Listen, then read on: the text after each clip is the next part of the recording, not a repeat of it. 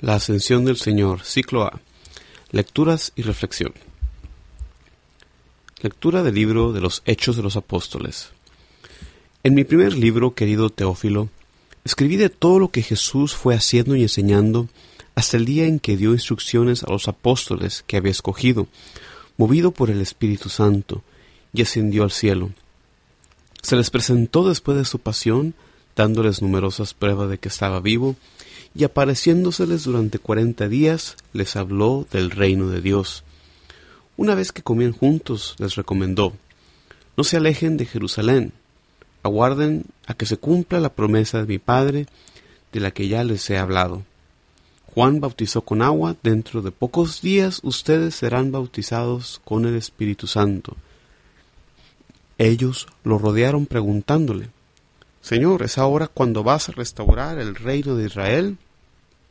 Jesús les contestó, No les toca a ustedes saber los tiempos y las fechas que el Padre ha establecido con su autoridad. Cuando el Espíritu Santo descienda sobre ustedes recibirán fuerza para ser mis testigos en Jerusalén, en toda Judea, en Samaria y hasta los confines del mundo. Dicho esto, lo vieron levantarse hasta que una nube se lo quitó de la vista. Mientras miraban fijos al cielo, viéndole irse, se le presentaron dos hombres vestidos de blanco que les dijeron, Galileos, ¿qué hacen ahí plantados mirando al cielo? El mismo Jesús que los ha dejado para subir al cielo volverá como lo han visto marcharse. Palabra de Dios.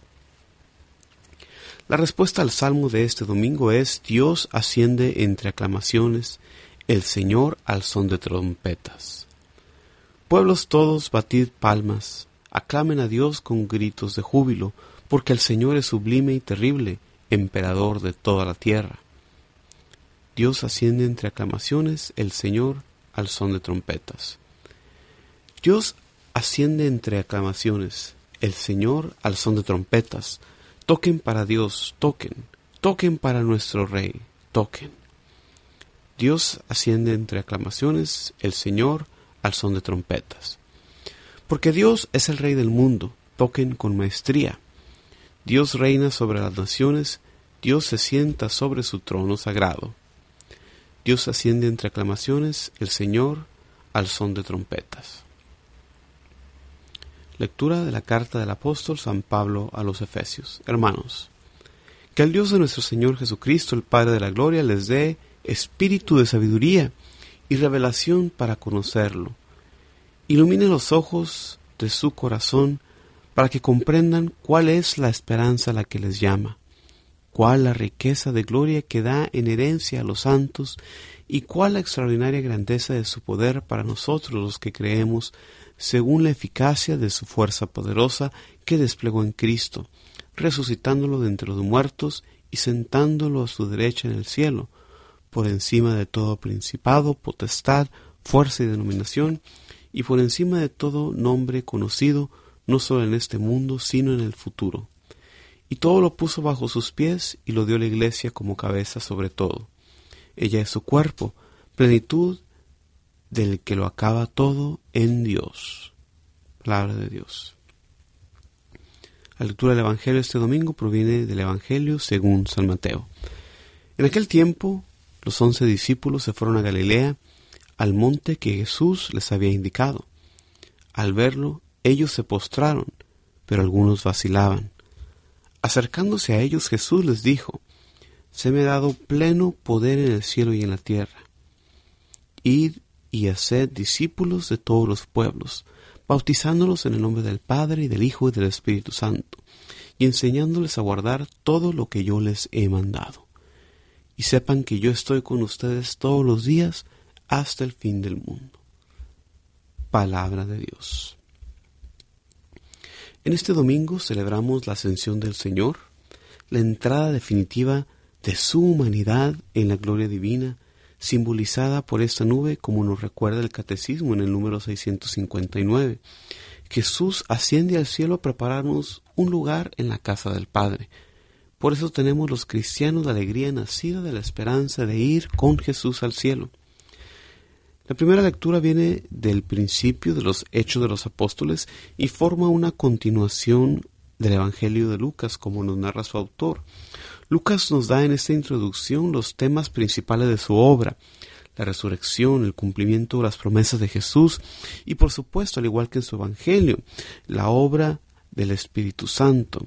Esta lectura enfatiza la resurrección, el hecho de que Jesús estuvo con los hermanos por cuarenta días, que está realmente vivo. Durante este tiempo Jesús continuó su misión de proclamar el reino de Dios, su dominio sobre la tierra, su poderío demostrado por la resurrección.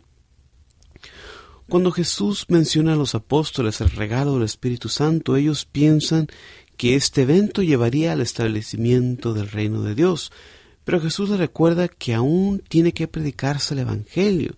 A fin de cuentas nadie sabe el día ni la hora, solamente el Padre. El Espíritu Santo que Jesús nos dio nos da la fuerza para realizar esta misión. Y la manera en que Jesús asciende en una nube nos recuerda el velo que cubre la presencia de Dios en el Antiguo Testamento y en el bautismo y prefiguración de Jesús.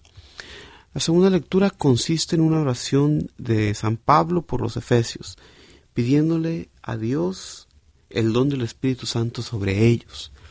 Pablo pide que Dios ilumine su corazón para que puedan vivir la esperanza que viene de esta gracia derramada por Jesús, que en la cruz nos da la salvación. La oración de Pablo aplica para nosotros, para que nosotros también reconozcamos el poder de Dios desplegado en la resurrección y ahora, como lo vamos a celebrar, en la ascensión. Este mismo poder Dios lo derrama al darle vida al alma muerta al pecado. Lo derrama este poder dándole una nueva vida en el bautismo.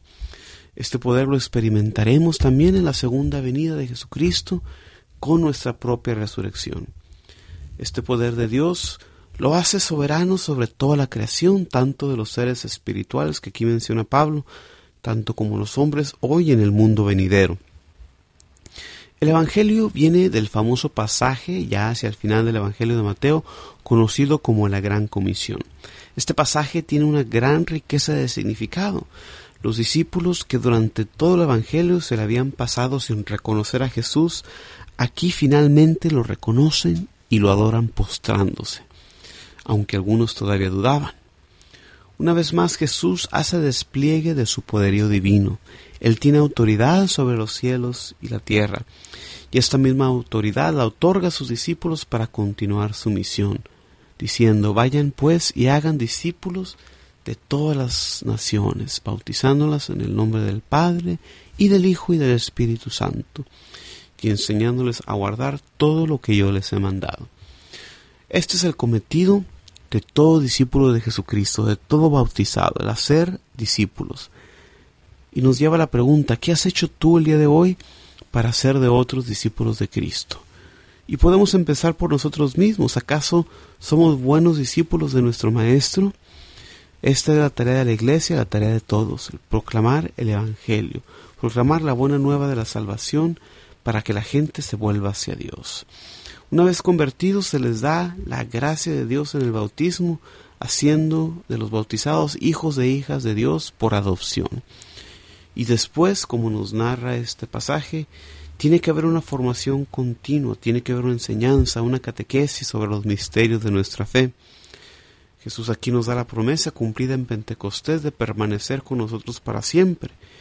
Yo estoy con ustedes todos los días hasta el fin del mundo.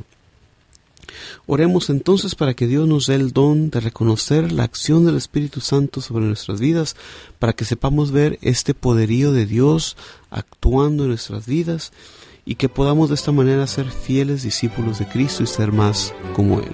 Que así sea.